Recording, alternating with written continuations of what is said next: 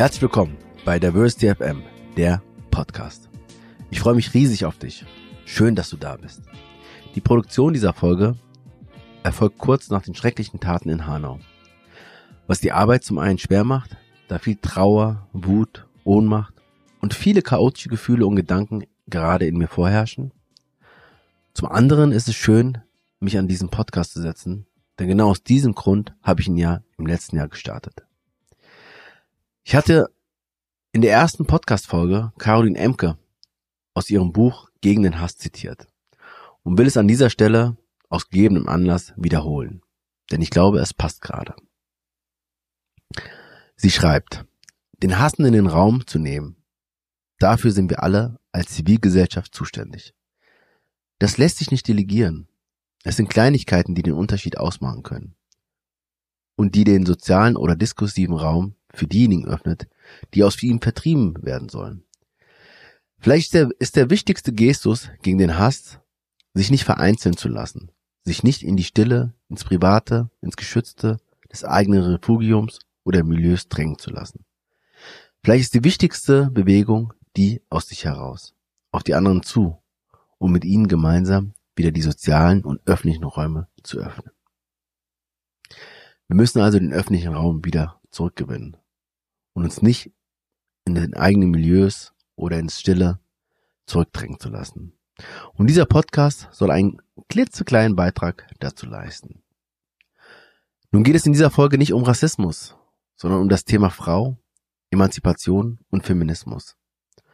Aber ich habe mich ja ganz bewusst bei diesem Podcast für das Thema Diversity, also für einen breiteren Ansatz entschieden. Gerade weil ich glaube, dass wir zwischen der zwischen den Diversity-Dimensionen solidarischer, ganzheitlicher denken, sprechen und arbeiten sollten. Auch mein heutiger Gast, Kerstin, spricht von dieser, von der Wichtigkeit der Intersektionalität. Und der Verein zur beruflichen Förderung von Frauen praktiziert dies auf eine wunderbare Art und Weise.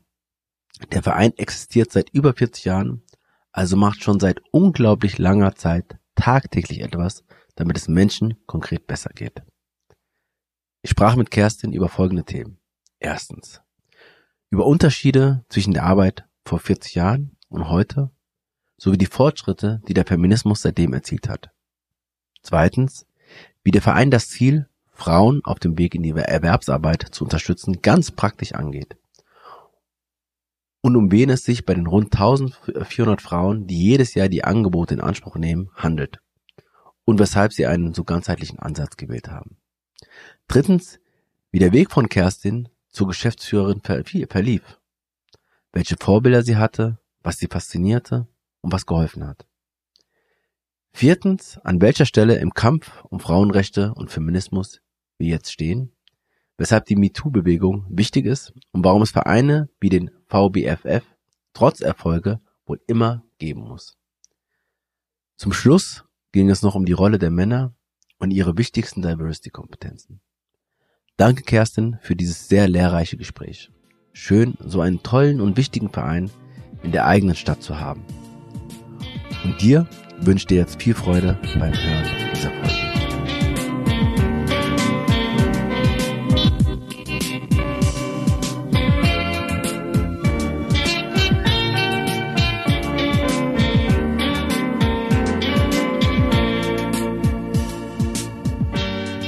Ja, ich freue mich sehr, diesmal in Frankfurt zu sein, in meiner Stadt ähm, und ähm, nicht den weiten Weg nach Berlin oder woanders hinzufahren ähm, und mit einem Verein zu sprechen, den ich total ähm, super finde, ähm, weil er sozusagen einmal in Frankfurt arbeitet und weil er zu dem Thema äh, Frauen, Frauenrechte ähm, arbeitet, Verein zur beruflichen Förderung von Frauen.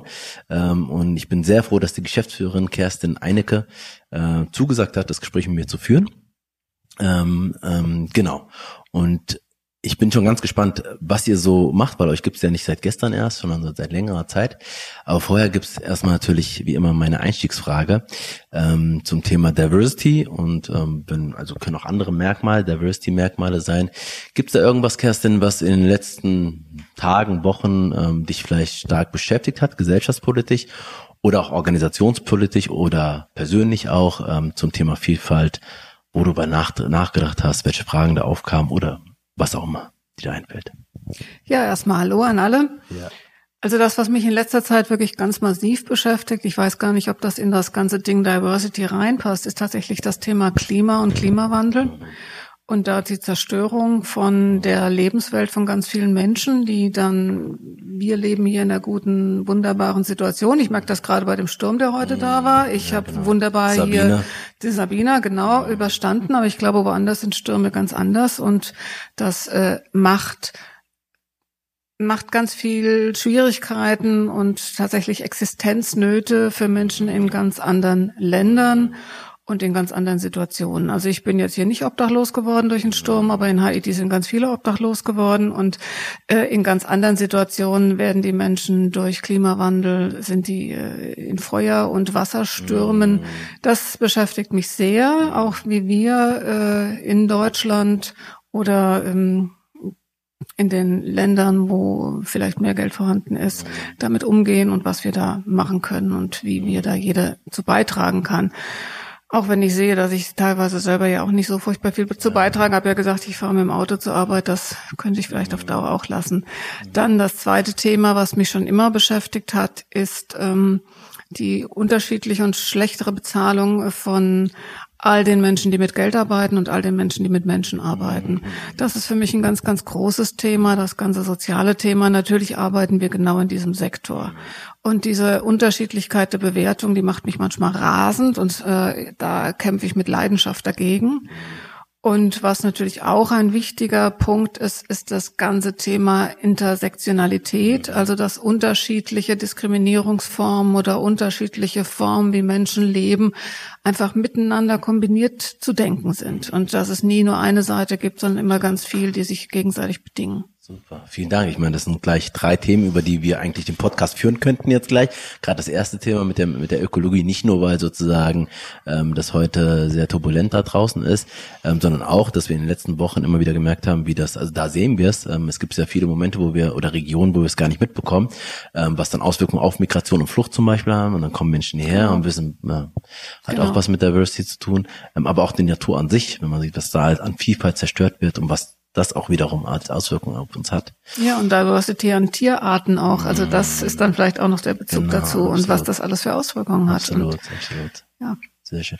Und ähm, die zwei anderen Themen ähm, würde ich gerne nochmal im Laufe des Gesprächs nochmal eingehen. Die Frage von, ähm, wie bewerten wir eigentlich Arbeit und warum unter, bewerten wir unterschiedliche Arbeit sehr, sehr teilweise unfair? Ähm, und was hat das auch mit dem Thema Geschlecht auch teilweise zu tun? Und Intersektionalität. Also wie kriegen wir es wirklich hin? Wie kriegt ihr das hin, ähm, das Thema breiter zu denken? Und das ist eine Herausforderung, habe ich jetzt in den letzten Monaten wieder sehr stark gemerkt, für jede Organisation und für jedes Individuum. Ähm, Verein zur beruflichen Förderung von Frauen. Ähm, ich habe verstanden, euch gibt es schon seit 40 Jahren und vielleicht du warst nicht an der Anfangszeit dabei, aber du weißt bestimmt sozusagen, ähm, was war die Idee, wie ist, wie ist dieser Verein zustande gekommen ähm, und ähm, ja, wie war die Anfangszeit? Was hast du davon mitbekommen? Also das, was ich mitbekommen habe, war, es war ja in dem ganzen Rahmen der 68er. Es gab ganz viele politische Bewegungen, ganz viele soziale Bewegungen, auch eine ökologische Bewegung, aber natürlich auch die Frauenbewegung. Und damals wie leider heute auch immer noch, war der Fokus Erwerbsarbeit ist männlich, die Hausarbeit, die Care-Arbeit ist weiblich. Das hat sich natürlich ein bisschen geändert mittlerweile, aber damals war das schon noch wesentlich stärker. Und die Ungerechtigkeit für Frauen im Berufsalltag, die war noch mal sehr deutlich sichtbar und es gab sehr wenig Angebote für Frauen, die vielleicht keinen normalen Berufsweg gegangen sind, die mhm. wieder einsteigen wollten nach einer Kinderphase oder die irgendwelche anderen Hindernisse in ihrem Weg hatten. Und da haben sich verschiedene Menschen zusammengetan, haben gesagt, da müssen wir doch was machen, speziell für Beruf und Frauen und haben am 8. März, dem Frauentag, den VBFF, Verein zur beruflichen Förderung von Frauen, gegründet. Und das war damals auch die allererste Einrichtung, die sich mit dem Thema Frauen und Beruf und Bildung überhaupt beschäftigt haben. Frankfurt? In Hessen. in Hessen. Nicht in Frankfurt, in Hessen. Und insofern existieren wir jetzt schon, was haben wir denn? Ja, wir existieren 42 Jahre. Und die Themen, das ist das Interessante, sind eigentlich gleich geblieben. Echt? Mit einem anderen Fokus natürlich. Aber letztendlich ging es schon immer darum, Frauen die viele Hindernisse mit sich mitbringen, einen Weg zu ebnen, in den Beruf einzusteigen, vielleicht eine Ausbildung zu finden, sich zu beruflich zu orientieren oder eben, wenn sie lange Zeit mit Pflege der Kindern oder Pflege der Eltern beschäftigt waren, dann wieder einen Wiedereinstieg zu finden.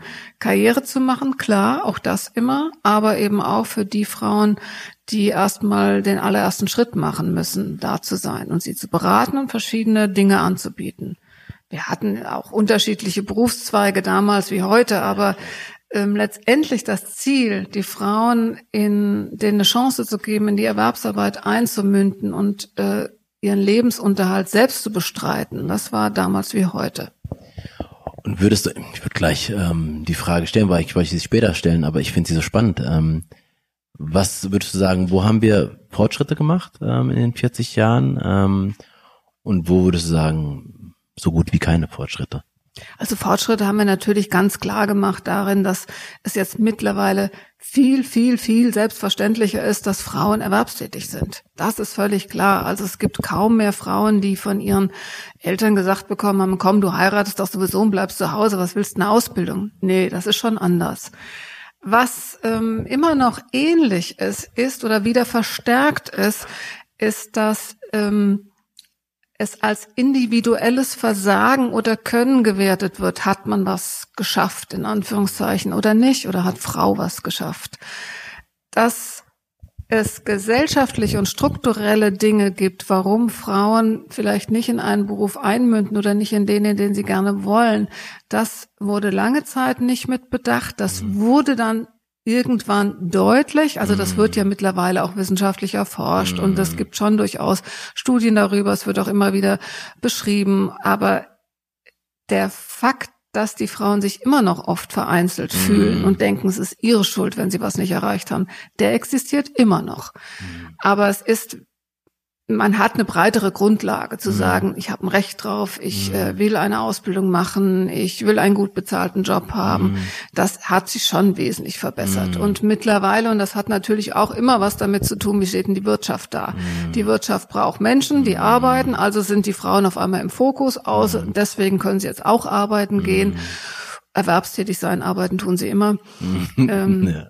Und das war äh, früher nicht so. Da gab es weniger Jobs mhm. vielleicht. Die Wirtschaft war strukturell anders aufgestellt mhm. und da war das nicht so selbstverständlich. Das hat sich sicherlich verändert. Was sich meiner Meinung nach aber auch nicht in dem Maße verändert hat, wie ich es mir wünschen würde, ist tatsächlich die gleichberechtigte Aufteilung von Care-Arbeit, also Hausarbeit und Kindererziehung das hat sich wesentlich verbessert. Man sieht, früher hat man doch kaum Männer mit Kinderwagen mm. äh, irgendwo in der Stadt gesehen. Das hat sich schon verändert, aber grundsätzlich ist es immer noch so, dass bei den Frauen die Hauptlast der Care-Arbeit liegt. Mm, mm.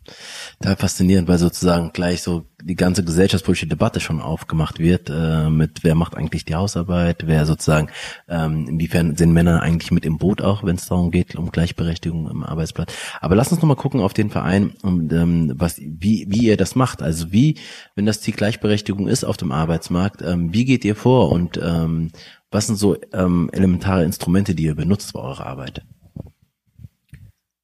Ja, wie gehen wir vor? Unser Hauptaugenmerk liegt auf den Frauen mit sogenannten Benachteiligungen. Das sind die Frauen, die viele Päckchen auf dem Rücken noch tragen, bevor sie sich überhaupt mit dem Gedanken wirklich gut anfreunden können, Erwerbsarbeit einzugehen. Das heißt, wir haben Frauen, die sind alle auch schon so ein bisschen älter, die sind ähm, kommt drauf an, wie man älter sieht. Also es sind keine Mädchen, die direkt von der Schule kommen, mhm. sondern das sind Frauen, die haben schon ein bisschen was erlebt. Äh, die meisten Frauen, die zu uns kommen, haben Kinder und äh, haben meistens auch keine Ausbildung, haben öfters durchaus einen Schulabschluss, aber auch nicht immer. Und dann sind ganz viele Frauen, die aus anderen Ländern kommen, entweder in der ersten Generation oder jetzt kürzlich durch Fluchterfahrung oder vor längerer Zeit durch Fluchterfahrung oder auch in der zweiten, dritten, vierten Generation, also all die Frauen mit sogenanntem Migrationshintergrund oder wie man es immer bezeichnen will. Und die brauchen natürlich ganz unterschiedliche Dinge. Manche ähm, sind sogar ganz gut ausgebildet in ihrem Heimatland, dann kriegen die aber hier die Ausbildung nicht anerkannt. Manche ähm, sprechen sehr gut Deutsch, manche sprechen sehr schlecht Deutsch. Das gibt ganz viel unterschiedliche Dinge und deswegen bieten wir auch unterschiedliches an. Also wir bieten an von Berufsorientierung, was gibt es denn hier auf dem Markt, was könnte für die jeweilige Frau äh, sinnvoll sein. Dann können sie sich ausprobieren, können in Praktika gehen, haben hier ganz viele Möglichkeiten zum Deutschunterricht. Sie können Unterricht nachholen, den sie versäumt hatten oder wo sie nicht in der Schule waren. Wir haben Beratungsstellen für jüngere Frauen, wir haben Beratungsstelle für ältere Frauen, wenn die sich umorientieren wollen. Dann gibt es ähm, Lebensläufe, die mit den Frauen gemeinsam erstellt werden, Anschreiben, die gemeinsam erstellt werden. Es wird geguckt, wie sieht denn der Arbeitsmarkt aus, wo gibt es Stellen, Ausschreibungen, wie bewirbt man sich sinnvoll darauf. Und wenn Sie dann einen Schritt weiter gehen wollen, bei uns direkt haben wir eben unsere Berufsvorbereitungslehrgänge und dann haben wir, und das ist einer der größten Schwerpunkte, die wir haben, eben unterschiedliche Formen der Ausbildung. Für jüngere Frauen, für ältere Frauen, also durchaus auch für Frauen, die schon 38, 40 sind, die noch keine Ausbildung hatten oder keine, die jetzt verwertbar ist in dem ganzen Gepräge hier, wo wir sagen, naja Gott, bis 67, wer weiß, vielleicht auch bis 70 müssen wir dann doch alle arbeiten. Dann macht das durchaus Sinn, auch erstmal noch mal eine Ausbildung zu machen. Denn wir sehen auch, dass die Frauen, die im Hartz IV stecken und lange stecken, dass meistens die Frauen sind, die eben keine Ausbildung haben. Insofern ist das bei uns ein ganz, ganz großer Schwerpunkt. Und dann bieten wir selber Ausbildungen an. Also da, wo wir jetzt die äh, Ausbildungsverträge unterschreiben. Das ist im Büromanagement. Das ist ein ganz guter Ausbildungsgang auch, wo man hinterher ganz viele Möglichkeiten hat. Gerade hier in Frankfurt, Rhein-Main-Gebiet wird das sehr nachgefragt. Dann bieten wir aber auch Ausbildungsbegleitung in allen möglichen Ausbildungsgängen an, die es nur so gibt. Bis hin zu ähm, Krankenpflege und das alles in Teilzeit. Das ist, glaube ich, unser Hauptschwerpunkt, weil die meisten Frauen, die zu uns kommen, wie gesagt, Frauen mit Kindern sind und wir gesehen haben, wenn die Frauen kommen und Kinder haben und sagen, ich möchte eine Ausbildung mhm. machen, steht denen oft der zeitliche Rahmen im Weg. Ja. Und deswegen haben wir eine verkürzte Ausbildung, also täglich nur sechs Stunden statt mhm. acht Stunden, machen das mit den Betrieben aus und haben trotzdem Nachhilfeunterricht oder sind für sie da, wenn es Schwierigkeiten in mhm. Betrieben gibt. Wir haben für alle diese Ausbildungsgänge Vorschaltmaßnahmen, wo was mhm. wie Kinderbetreuung abgeklärt ist, wo Notfallkinderbetreuung mhm. mit den Frauen ausgemacht wird, damit, falls die Kinder krank sind oder die Kitas mhm. zu haben, nicht unbedingt ein Ausfall in der Ausbildung sein muss, so dass die Frauen da einsteigen können. Wenn es äh, Deutschunterricht geben muss, gibt es Deutschunterricht. Wenn es IT-Unterricht geben muss, gibt es IT-Unterricht. Also alles, was notwendig ist, versuchen wir zu machen damit die Frauen einen erfolgreichen Abschluss haben. Also sehr ganzheitlich gedacht auch sozusagen und ich meine auch sehr breit. Ich, ich, ich bin jetzt erstmal davon ausgegangen, ähm, dass es vor allem eine Beratung äh, erstmal ist, ähm, wo Menschen kommen ähm, und einfach sich beraten lassen können und dann äh, vermittelt man weiter, wo man das kann.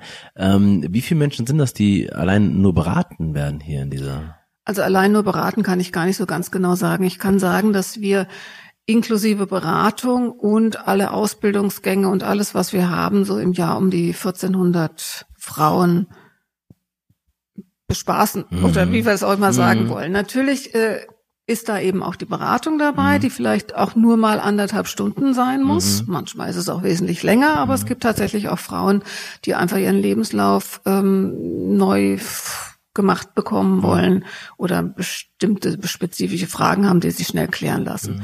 Und dann haben wir eben unsere Ausbildungsgänge, wo wir selber ausbilden, da sind mhm. die Frauen drei Jahre bei uns. Also deswegen kann man jetzt nicht sagen, wir haben 1400 Ausbildungsgänge, mhm. wir haben aber auch nicht 1400 Beratungen. Also es sind alles in allem ist das so. Und wie viele Menschen arbeiten hier sozusagen hauptamtlich, um das alles zu wuppen?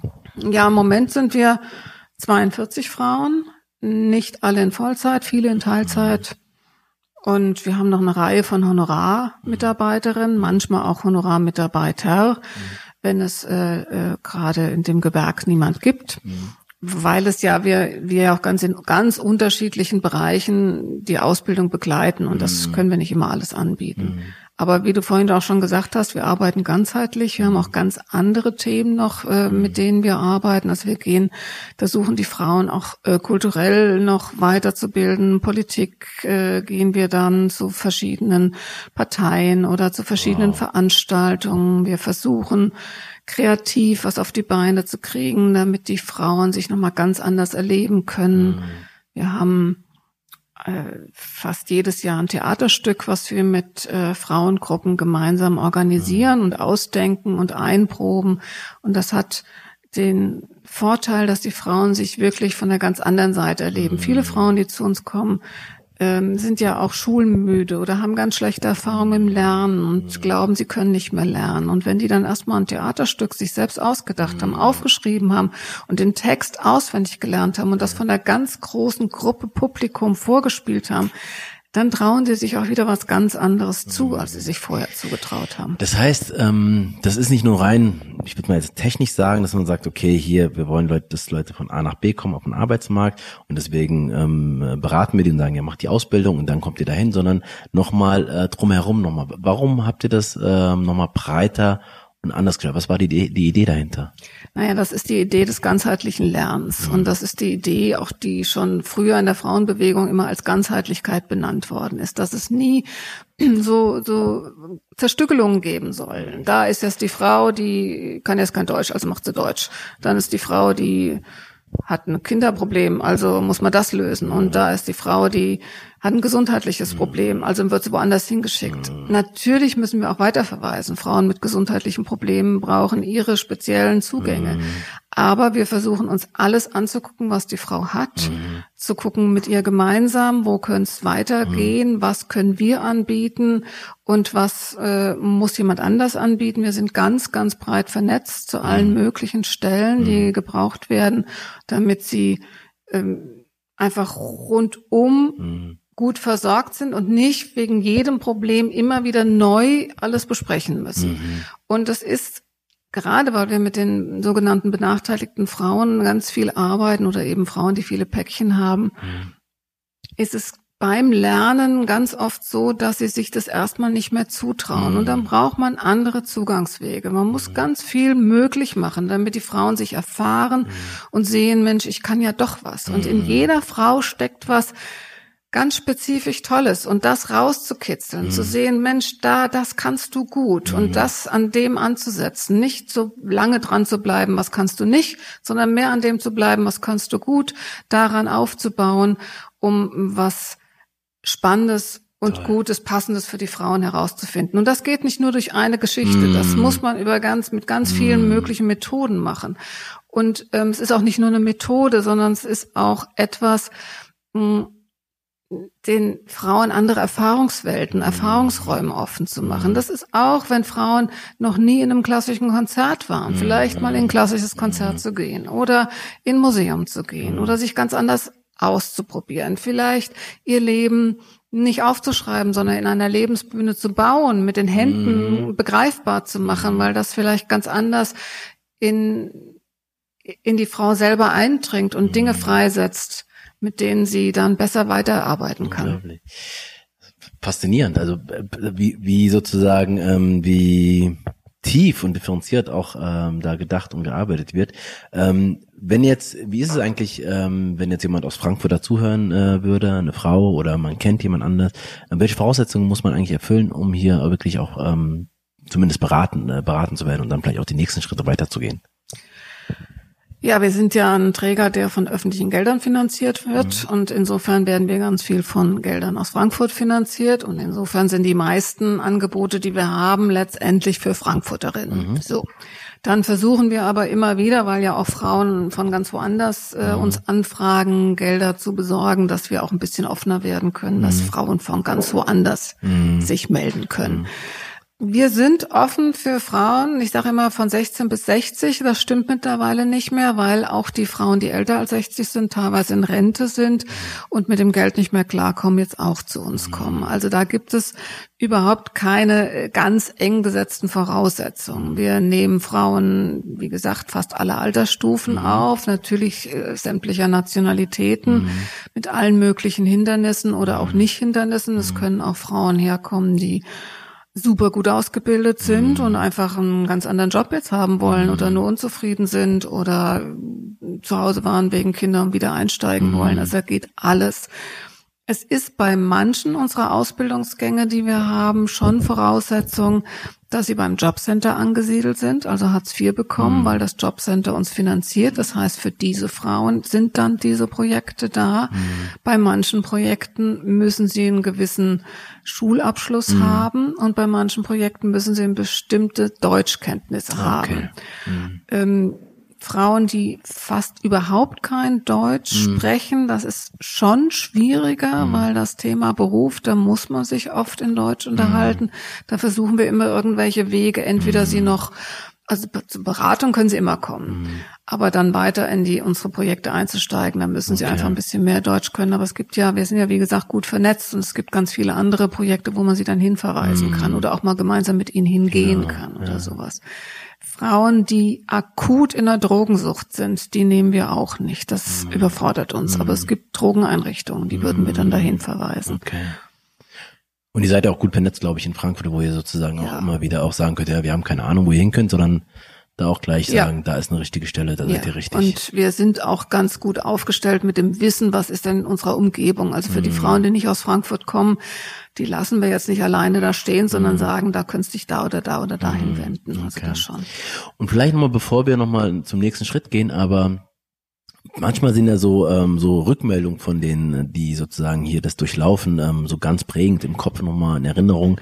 Ähm, Gibt es da irgendwas und woran man festmachen kann, was das für die Menschen, die sozusagen dieses Angebot wahrnehmen, auch nochmal bedeutet? Ähm, also Perspektive. Ihr macht das mit den Ideen, die du gerade beschrieben hast, ähm, aber vielleicht kannst du ein, zwei Beispiele sagen, dass sozusagen da kam eine Frau, die hat das und das äh, durchgemacht und am Ende ähm, ist das und das passiert. Also was verändert sich eigentlich äh, bei den Frauen dadurch auch? Also ich kann jetzt keine Zitate nennen, mhm. aber was äh, immer wieder kommt, ist, dass Frauen sagen, ich hatte eigentlich die Hoffnung schon aufgegeben, dass ich jemals einen Beruf erlernen kann. Und ihr habt mir geholfen, dass ich das jetzt kann, dass ich den Beruf habe, dass ich eine gute Stelle habe, das hätte ich nie gedacht. Oder andere Frauen sagten, ich ich habe mir überhaupt nichts zugetraut. Mhm. Und jetzt traue ich mir wieder was zu. Wenn mhm. ich das Theater gespielt habe, da habe ich doch jetzt keine Angst mehr vom Bewerbungsgespräch. Ja, ja. Oder andere Frauen, die sind hier angekommen und waren ganz verschüchtert, konnten wirklich auch mhm. wenig Deutsch oder manche konnten auch gut Deutsch, waren trotzdem verschüchtert und haben ganz viele äh, Sachen erstmal äh, nicht auf die Reihe gekriegt mit dem schulischen Bereich. Dann sind die manchmal auch ein bisschen länger geblieben. Und da kann ich mich aber an zwei, drei, vier, fünf Frauen, ach noch viel mehr erinnern, mit denen wir wirklich hart gekämpft haben, auch dass sie pünktlich kommen, dass, wenn sie nicht kommen und krank sind, eine Krankmeldung bringen. Also diese ganzen Basics, die man haben muss in der Arbeitswelt, die sie aber überhaupt nicht hatten und nicht wussten. Da viel mit ihnen gekämpft und gearbeitet und immer wieder und immer wieder. Und zum Schluss haben sie ihre Ausbildung bestanden. Zum Schluss haben sie eine gute Teilzeitstelle mhm. bekommen. Teilzeit, weil sie noch Kinder hatten und auch mhm. Teilzeit wollten. Mhm. Teilzeit ist nicht immer das Ideal, aber manchmal braucht man das auch als Arbeitsplatz, dass das angeboten wird. Und die dann sich melden und sagen, tausend Dank, ich bin so glücklich, ich bin so glücklich, dass ich das hier gefunden habe. Und ich bin so glücklich, dass ich meinen Kindern ein so gutes Vorbild sein kann. Das ist immer wieder Unglaublich. Ich meine, ich finde faszinierend, dass Menschen, ähm, also ich meine, das weiß man, dass ähm, schon Hoffnung aufgegeben haben, nicht mehr weiterkommen, auch gar nicht mehr wissen, wohin oder sagen, dann bleibe ich halt zu Hause und mache gar nichts mehr ähm, und dann überhaupt so eine Anlaufstelle auch zu finden. Ähm, ähm, das ist einfach immer wieder schön zu hören, ne? dass man, wenn man mit Menschen arbeitet, auch so Rückmeldung äh, bekommt. Ähm, ich würde gerne nochmal ähm, in dem Podcast geht es ja um stille Heldinnen. Damit sind die Organisationen, die Vereine gemeint. Und ich finde, nachdem ich das jetzt gehört habe, ähm, definitiv ist das ähm, spätestens, wenn man so ein Feedback bekommt, ähm, ähm, ein Punkt. Aber auch die Menschen, die daran arbeiten. Jetzt bist du die Geschäftsführerin hier. Ähm, du machst das seit wie vielen Jahren? 14 Jahren. Seit 14 Jahren. Also nicht ganz die Hälfte, aber schon äh, schon eine Weile. Ähm, wenn du jetzt noch weiter zurückgehen würdest, war das für dich ähm, relativ klar, dass du irgendwann in diesem äh, weit zurück sozusagen nochmal, dass du irgendwann in dem Bereich Frauenförderung, ähm, ähm, ähm, ähm, Gerechtigkeit ähm, ähm, da arbeiten würdest? War das relativ klar für dich? War das Frauenthema schon immer ein Thema für dich oder bist du da so reingerutscht? Das war schon immer ganz klar. Das ja. war schon immer mein Thema. Dass ich jemals Geschäftsführerin werden würde, da würde ich sagen, nee, das hätte ich früher nicht gedacht, weil wir haben früher auch anders gedacht. Wir haben ähm, nicht in diesen Hierarchien gedacht, mhm. sondern alle sind gleich, alle verdienen das Gleiche. Das ähm, ist jetzt anders. äh, der Gedanke hat für mich aber immer noch was Faszinierendes, aber da muss die Struktur auch insgesamt anders sein. Mhm. Ähm, ich bin eine Projektefrau, das heißt, ich habe schon immer in Projekten gearbeitet. Das heißt, immer den Gedanken der Arbeitnehmerin und Arbeitgeberin gleichzeitig zu denken. Immer zu gucken, was braucht der Verein oder die Institution, damit sie weiter existieren kann für das, in Anführungszeichen jetzt mal Klientel oder für mhm. die Menschen, mit denen man arbeitet. Mhm. Was braucht aber auch die Person als Arbeitnehmerin, damit sie das gut machen kann. Mhm. Aber seitdem ich klein bin oder war oder seit weiß ich 14, 15, 16 war ich immer in Frauenzusammenhänge, habe äh, immer auf Frauendemos mich rumgetrieben. Warst du 68er und so? ja, ich Zeit? bin nicht ganz die 68er, mhm. so alt bin ich dann noch nicht, mhm. aber äh, das das ist meine Generation letztendlich. Das hat mich ganz, ganz, ganz stark geprägt. Mhm. Die alten 60er, die äh, kenne ich natürlich teilweise noch so mhm. als Vorbild. Das waren mhm. meine Vorbilder mhm. und so wollte ich auch werden. Ich wollte eine andere Gesellschaft. Ich mhm. wollte eine Gesellschaft für viel mehr Gerechtigkeit und mhm. Chancengleichheit, Gewaltfreiheit, mhm. ähm, gegen Rassismus, gegen Sexismus. Das war damals auch schon immer äh, mit mein Thema, auch immer schon äh, Ökologie. Es war es auch, weil ich immer gedacht habe, alles hängt miteinander zusammen. Und äh, auch in meinem Studium waren meine Studienfächer meistens Fächer, die mit Feminismus irgendwie angefangen haben. Äh, ich habe angefangen, das hieß damals noch Pädagogik der dritten Welt, so würde es heute niemand mehr nennen, aber mhm. damals hieß das so, und Ethnologie mhm. und Lateinamerikanistik. Und dann bin ich auf Pädagogik umgesattelt und habe Pädagogik zu Ende gemacht. Mhm. Und da Soziologie und Psychologie im Nebenfach. Und da war ganz, ganz viel damals, wie heute auch, aber damals war es noch so ein Aufbruch ähm, feministische Themen und äh, wir haben uns die Köpfe heiß diskutiert mhm. und uns gestritten und versöhnt und es war eine unglaublich bewegende Zeit. Mhm. Und wir haben uns selbst ausgebeutet wie verrückt. Wir haben umsonst gearbeitet. Wir sind arbeitslos geworden, haben unser Arbeitslosengeld in diese Projekte reingesteckt, damit wir weiterarbeiten konnten. Das war unglaublich befriedigend mhm. und hat Spaß gemacht und war ein mhm. Aufbruch. Und in diesem Ganzen ist natürlich auch der VBFF entstanden. Mhm. Und es gab ganz viele Mädchengruppen und Jugendhäuser, die in denen gesagt worden sind, hier sind ja nur Jungs, wir müssen was für die Mädchen anbieten und so. Also das war schon immer meins. Mhm. Und insofern ist das jetzt kein Wunder, dass ich hier gelandet bis mein, bin. Mein Schwerpunktthema war aber früher eher das Thema Gewalt. Da habe ich lange drin gearbeitet. Aber ähm, um das Thema Gewalt auszuhalten, brauchte man, glaube ich, stärkere Nerven als ich. Also ich mhm. musste mich dann schon einem anderen Thema mal zuwenden. Und das zweite Thema, was ich immer fand, was ganz große Diskriminierungspotenziale hatte, wo ich gerne was verändern wollte, war das Thema Beruf mhm. und Frauen. Mhm. Und deswegen bin ich dann auch hier gelandet. Mhm. Das heißt, hattest du schon, bevor du, bist du direkt als Geschäftsführerin eingestiegen oder hattest du eine Phase vorher schon, wo du in dem Verein tätig warst? Nee, ich bin hier direkt als Geschäftsführerin eingestiegen, mhm. bin aber vorher schon in zwei Projekten gewesen, die mhm. sich zum Thema Beruf aufgestellt hatten. Mhm. Und da war ich keine Geschäftsführerin. Mhm. Und ähm, wenn du jetzt beschreibst, ähm, ich meine, das einmal finde ich schon auch sehr faszinierend, wie, wie du, wie leidenschaftlich, also ist mir jetzt, also ich frage mal dann, ob das irgendwie Zufall war. Bei keinem meiner Interviewgäste äh, war es bis jetzt ähm, Zufall. Wundert mich jetzt auch nicht, aber wer weiß, vielleicht kommt das ja noch. Ähm, aber hier ist ja nochmal sehr stark die Leidenschaft zu sehen und von der Kindheit, die Jugend ähm, dann ins Erwachsenenleben schon ähm, sehr stark äh, dich beeinflusst hat. Ähm, Kannst du vielleicht so einen, gibt so einen springenden Moment, wo du dich erinnern kannst, seitdem war klar für dich oder gab es vielleicht eine Person, die dich, äh, vielleicht eine Familie oder Freunde oder Lehrkräfte, die dich ähm, dahin inspiriert haben, das zu machen? Oder war es einfach, alle um dich herum waren ähm, sozusagen Richtung Feminismus und so weiter, haben sich da aufge, aufgetan? Also es gab schon Frauen, die mich fasziniert haben, die mir was vorgelebt haben, den ich, wo, den ich nachkommen wollte. Also wenn ich mir jetzt erstmal aber überlege, ich bin eigentlich zweigleisig gefahren, denn als ich noch relativ jung war, da war ich in einer Motorradgang. bin auch selber Motorrad gefahren. Das ist überraschend. Ja, und das war eigentlich eine totale Männerwelt. Mhm. Aber die war auch quer zu meinen gesellschaftlichen Bezügen, die ich hatte. Ich komme eher aus so einer Mittelschichtsfamilie und äh, die knallharte Motorrad-Gangwelt war jetzt nicht so das, was meine Familie so toll fand. Mhm. Und ich bin dann nach dem Abi für ein Jahr mit einer Freundin durch Südamerika gezogen. Einfach so mit dem Rucksack. Habe vorher in Fabriken mir das Geld verdient, damit ich das mhm. Geld hatte. Und da bin ich, ich wusste auch noch nicht so richtig, was ich werden wollte. Und da bin ich aber einer Nonne begegnet in Brasilien, die Häuser gebaut hat mit armen Familien, die Sozialarbeiterin war und die unheimlich powernd und empowernd mit den Frauen, mit den ganzen Familien, aber eben auch ganz stark mit den Frauen gearbeitet hat und die hat mich unglaublich fasziniert. Und die ist, waren ja Nonnen unter lauter Frauen mhm. gewesen und die ganzen Frauen haben, das war so im Urwald äh, in, in brasilianischen Ecke am Amazonas, und die hat mich sehr, sehr fasziniert und mich sehr geprägt. Und zwar so geprägt, dass ich mir kurzfristig überlegt hatte, ob ich Nonne werden will, obwohl ich mit dem Christentum nicht so furchtbar viel zu tun habe. Wow.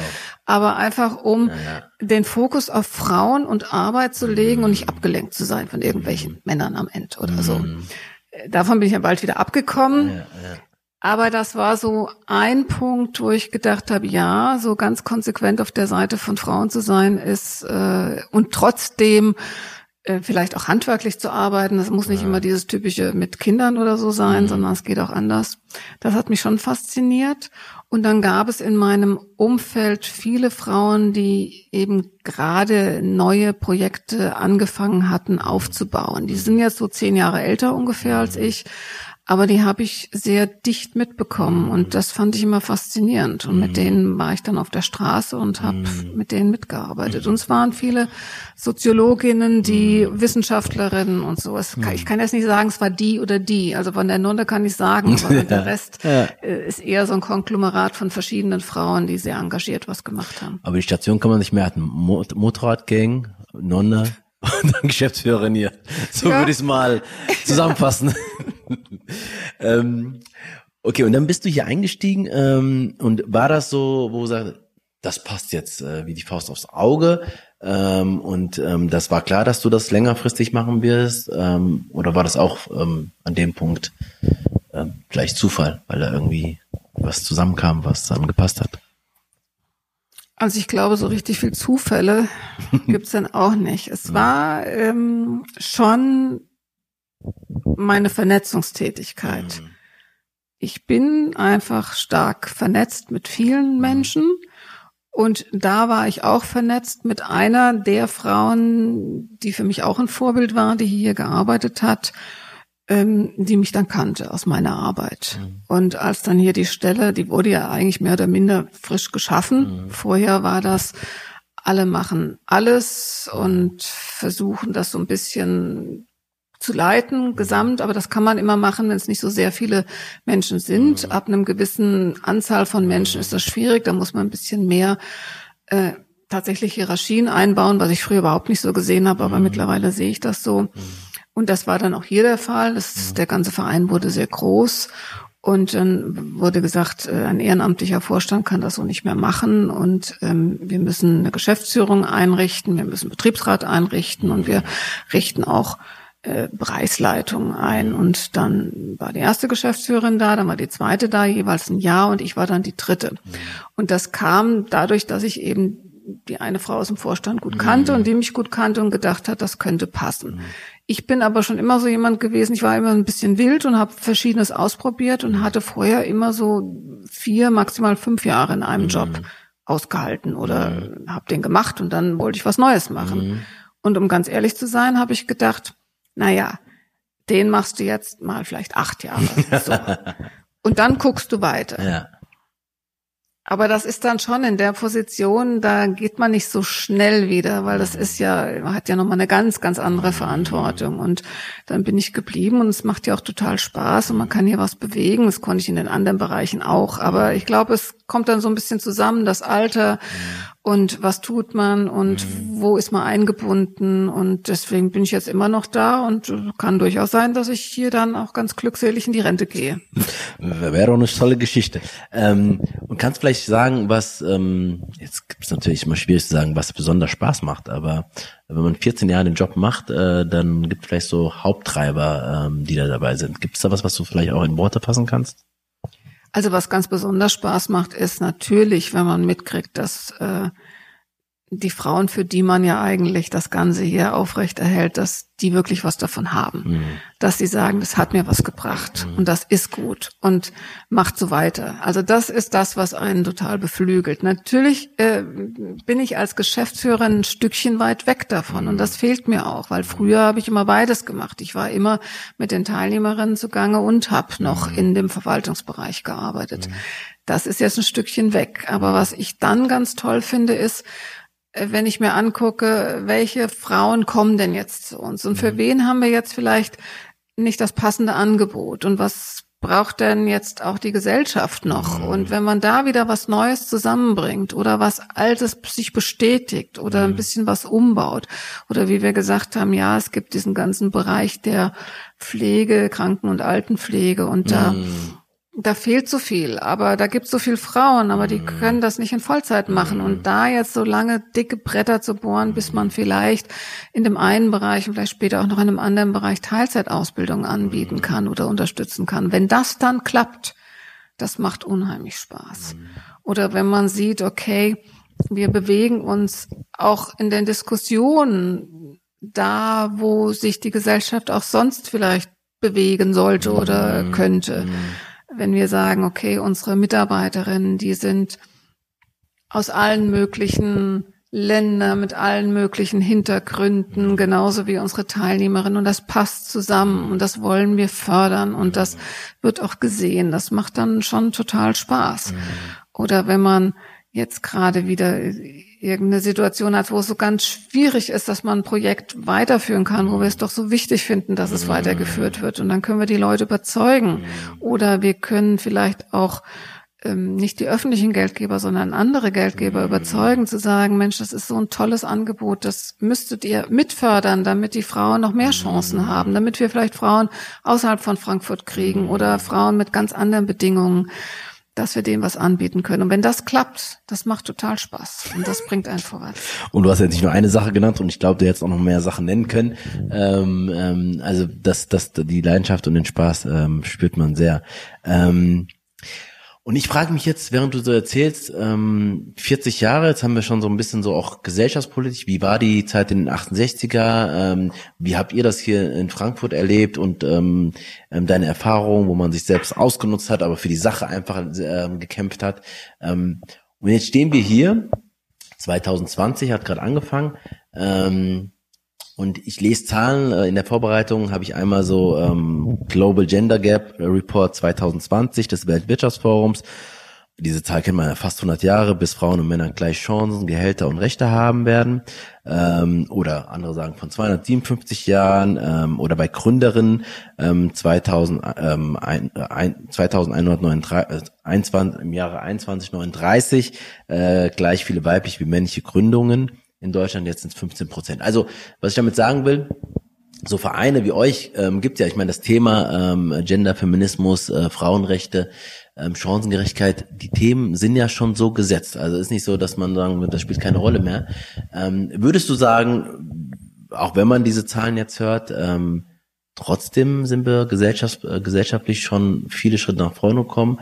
Wo ich sagen, also eigentlich für das, was wir hier ähm, an Energie reingesteckt haben, und eigentlich müssten wir schon viel weiter sein. Wie ist so dein Blick drauf?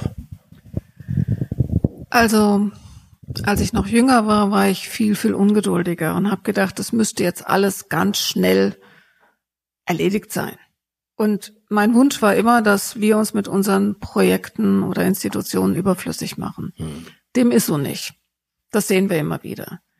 Aber ich denke schon, wir haben ganz viel erreicht auf allen Ebenen. Also nicht nur in unserem Bereich im Beruf, sondern auch zum Thema ähm, Gewalt, ähm, zum Thema auch Ökologie, zu ganz vielen Sachen ist schon viel erreicht worden. Und ich vergleiche das immer, früher habe ich so lineal gedacht, jetzt sind wir hier und in 30 Jahren sind wir da. Mhm. So, so ist das nicht. Wir, das ist eher wie eine Spirale. Wir gehen ein Stück vorwärts, dann geht wieder was zurück. Es gab einen großen Rollback in den letzten mhm. Jahren in dem ganzen Bereich Feminismus mhm. oder Frauen, Chancengleichheit, gab es einen ganzen großen Rollback. Und es gab auch gar nicht mehr so viel junge Menschen, die auf den Demos waren, wo man auch war, nicht wusste, ist das überhaupt noch das richtige Medium oder was. Und auf einmal kommen wieder ganz, ganz viele neue junge Frauen, junge Menschen, auch junge Jungs hinterher, die die ganz neue Fragen stellen, teilweise alte Fragen stellen, die eben noch nicht gelöst sind und unheimlich viel Power reinbringen, mit dem man sich auseinandersetzen muss. Ich bin nicht immer mit allem der gleichen Meinung, das ist aber völlig egal, wir müssen uns auseinandersetzen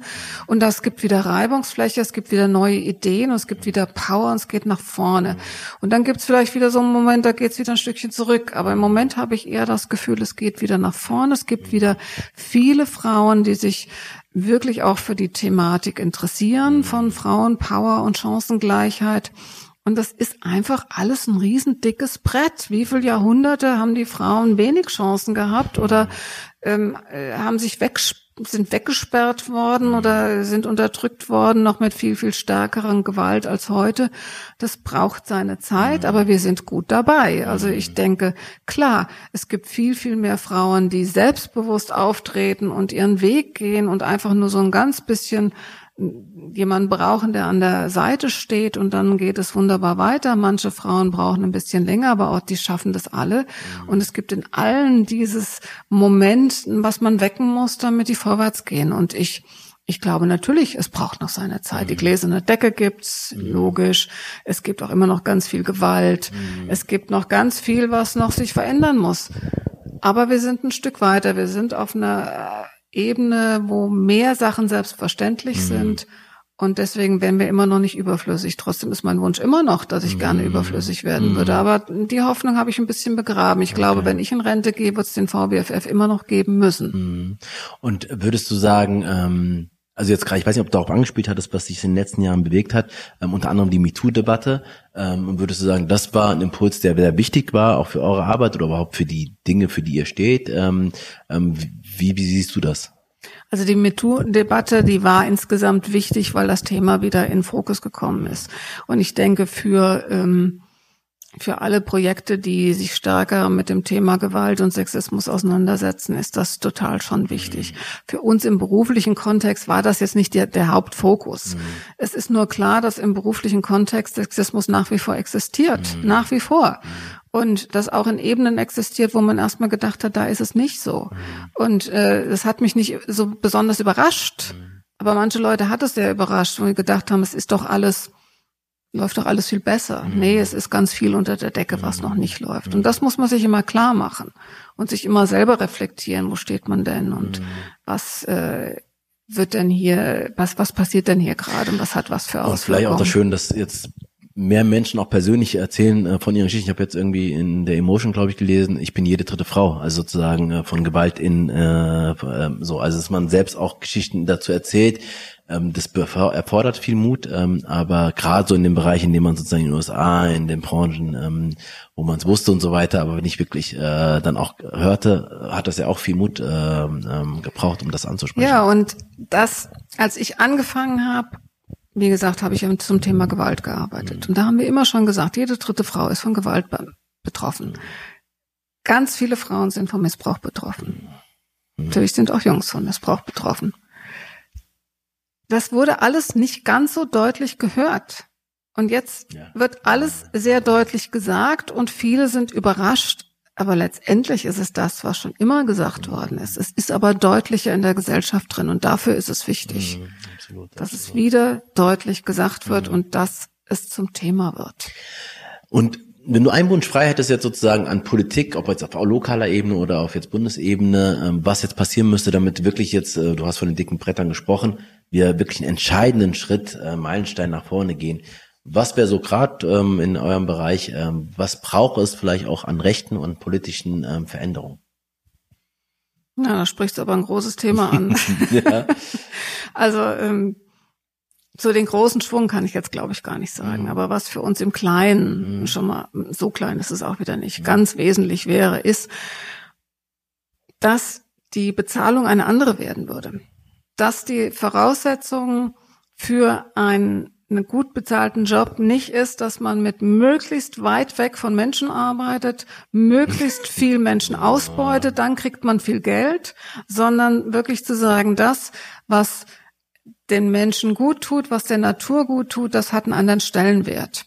Und all das wird nochmal mit einem anderen Auge betrachtet. Und gleichzeitig die Care-Arbeit anders zu bewerten und anders aufzuteilen innerhalb von Gesellschaft, von Männern, Frauen und allem, was dazwischen ist. Mhm. Also ich finde das einen sehr großen ähm, und wenn man das so umsetzen würden, also sozusagen ähm, ist ja schon fast eine Systemfrage, die man ja, stellen das würde. ist eine Systemfrage genau, und der genau. Feminismus war auch mir, immer diese Systemfrage. Von daher gefällt mir das äh, sehr sehr gut. Letzten Punkt dazu und dann äh, würden wir zum Abschluss kommen. Ähm, jetzt weiß ich nicht, inwiefern überhaupt Männer eine Rolle spielen sozusagen ähm, in der in dieser Organisation. Aber was würdest du sagen?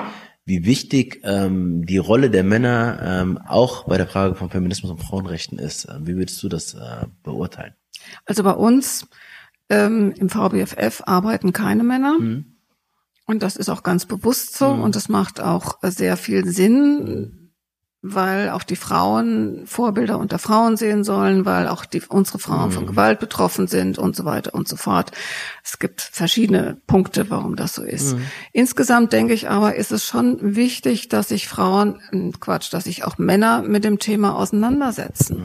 Also ich glaube, dass sowohl Frauen als auch Männer und alles, was dazwischen ist, ähm, wenn ich das mal so sagen ja. darf, sich mit sich auseinandersetzen müssen, mit der Rolle auseinandersetzen müssen, mit der Gesellschaft auseinandersetzen mhm. müssen, damit wir was verändern können. Und dann ist es natürlich extrem wichtig, dass Männer ähm, das Gefühl haben, ich möchte mich auch um meine Kinder kümmern. Ich möchte auch zu Hause bleiben dürfen und Haushalt mal machen oder was auch immer. Ich muss nicht immer derjenige sein, der am allermeisten verdient. Mhm. Wenn meine Frau mehr verdient oder wer auch immer, mhm. dann äh, ist das auch alles in Ordnung. Und ich unterstütze das. Und ich mhm. unterstütze das nicht nur, indem ich sage, ich trage dir mal den Müll runter, mhm. wenn du in deiner Frauengruppe bist, sondern grundsätzlich. Ja, ja, ja. Ganz tief verankert. Und das müssen wir alle. Und das, das, dafür finde ich das total wichtig, klar. Absolut. Und ich bin auch froh, ähm, dass sich jetzt da auch ganz viel bewegt. Mhm. Mhm. Was ich nicht leiden kann, sind Männer, die sagen, ich bin Feminist und dann sind sie trotzdem genauso wie immer. ja, genau. Aber es gibt viele, die ja. sagen, äh, sie sind Feministen und die sich auch wirklich auch so. äh, mit ihrer Rolle auseinandersetzen. Ja, absolut, ja, sehr schön, vielen Dank. Ähm, wir haben, wir sind eingestiegen mit der Frage, ähm, was sozusagen dich beschäftigt zum Thema Diversity. Und ähm, meine Abschlussfrage ähm, ist, ähm, was wären so drei Diversity-Kompetenzen und jetzt mit Diversity, Vielfaltskompetenzen, Umgang mit Pluralität, ähm, auch vielleicht sozusagen Umgang äh, mit, ähm, wie man Frauenrechte, Chancengerechtigkeit ähm, herbeiführen kann. Ähm, und ich habe mich vorhin gefragt, vielleicht kann man auch das, was man vielleicht von den wundervollen Frauen und Personen, die hier auch durchlaufen, lernen kann ähm, an Resilienz und so weiter. Aber das war nur ein Gedanke. Was für drei äh, Kompetenzen, ähm, wo du denken würdest, naja, das könnte Gesellschaft mehr brauchen, würden dir einfallen?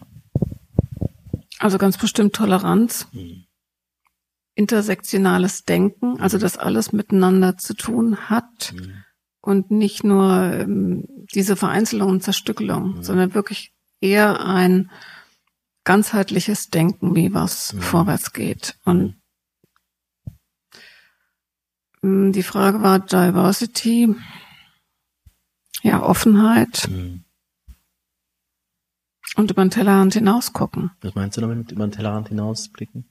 Also, dass wenn, wenn einem was begegnet, was einem fremd ist, mhm zu sagen, ja, das ist mir jetzt vielleicht fremd und vielleicht finde ich es auch komisch, vielleicht ärgert es mich sogar. Mhm. Aber ähm, ich gucke mir das mal an. Vielleicht mhm. kann ich was davon lernen. Ein Stückchen Selbstkritik üben mhm. und ein bisschen zurücktreten und zu denken, ja, nicht, ich muss nicht mit allem Recht haben. Vielleicht mache ich es trotzdem so. Aber ich weiß um die Widersprüche, die in mir selber sind und andere haben auch Widersprüche in sich selber. Können wir vielleicht auch mal stehen lassen. Mhm. Wir können sie auch ausdiskutieren, aber wir können auch mal, mal was stehen lassen und uns angucken und gemeinsam trotzdem miteinander vorwärts gehen. Sehr schön. gerade in diesen Zeiten, glaube ich, ist das ja, unbedingt. sehr, sehr wichtig. Vielen Dank, Kerstin, ähm, für dieses Gespräch. Ähm, und ich bin immer wieder faszinierend, was es vor der eigenen Haustür so alles gibt. Also in der eigenen Stadt an äh, so, ich meine, jetzt lebe ich auch schon ähm, 30, ein bisschen mehr als 30 Jahre in dieser Stadt. Ähm, hab selber erzählt, dass ich mein Praktikum in diesen Gebäuden irgendwo in dieser Nähe zumindest gemacht habe. Ähm, und jetzt seid ihr hier, ähm, groß auf zwei Etagen und so weiter. Es ist total schön dass es euch gibt und dass ihr diese Arbeit so macht, ähm, gerade in dem Bereich Arbeitsbereich. Ich habe jetzt nochmal viel gelernt, ähm, auch wenn man denkt, das Thema Frauen und ähm, Gender und so weiter, das haben wir doch schon alle verstanden und so weiter. Naja, ob wir es verstanden haben, ist die eine Frage, aber was tatsächlich gemacht wird und geleistet wird und ähm, was es noch erfordert, da habe ich irgendwie, also vielen Dank dafür, ähm, für die Zeit und für die Ideen und Gedanken, die du nochmal äh, mir und den anderen auch mitgegeben hast. Sehr gerne und ich danke dir auch.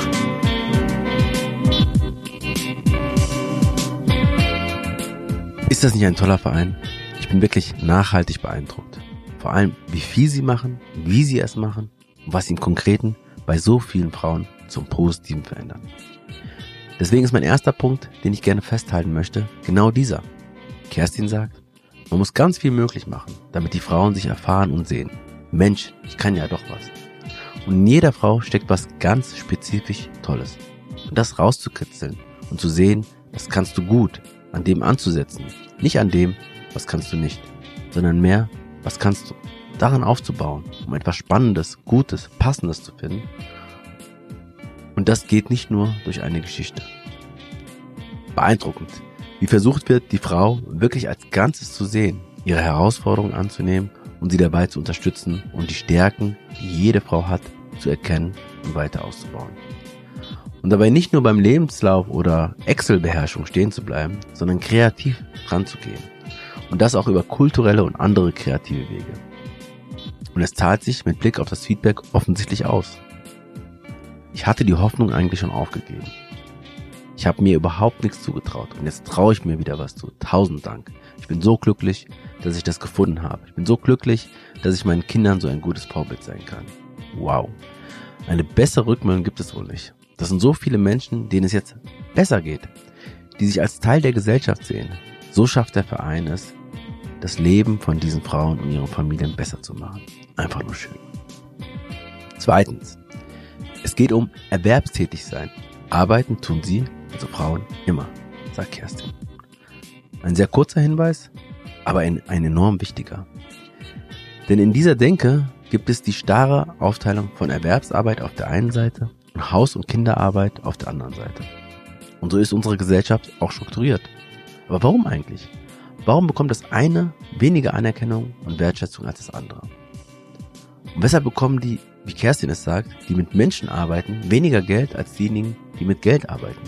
Wieso diese Prioritäten? Umgekehrt macht es doch eigentlich Sinn. Und wieso ist diese ökonomische und rechtliche Ungleichheit zufällig geschlechtsorientiert? Ja, der Feminismus war schon immer eine Systemfrage, stellt Kerstin fest. Ich finde allerdings, sie wird noch zu wenig und zu, äh, zu, also nicht stark genug gestellt. Arbeit ist nicht nur ungleich verteilt, sie ist auch falsch hierarchisiert.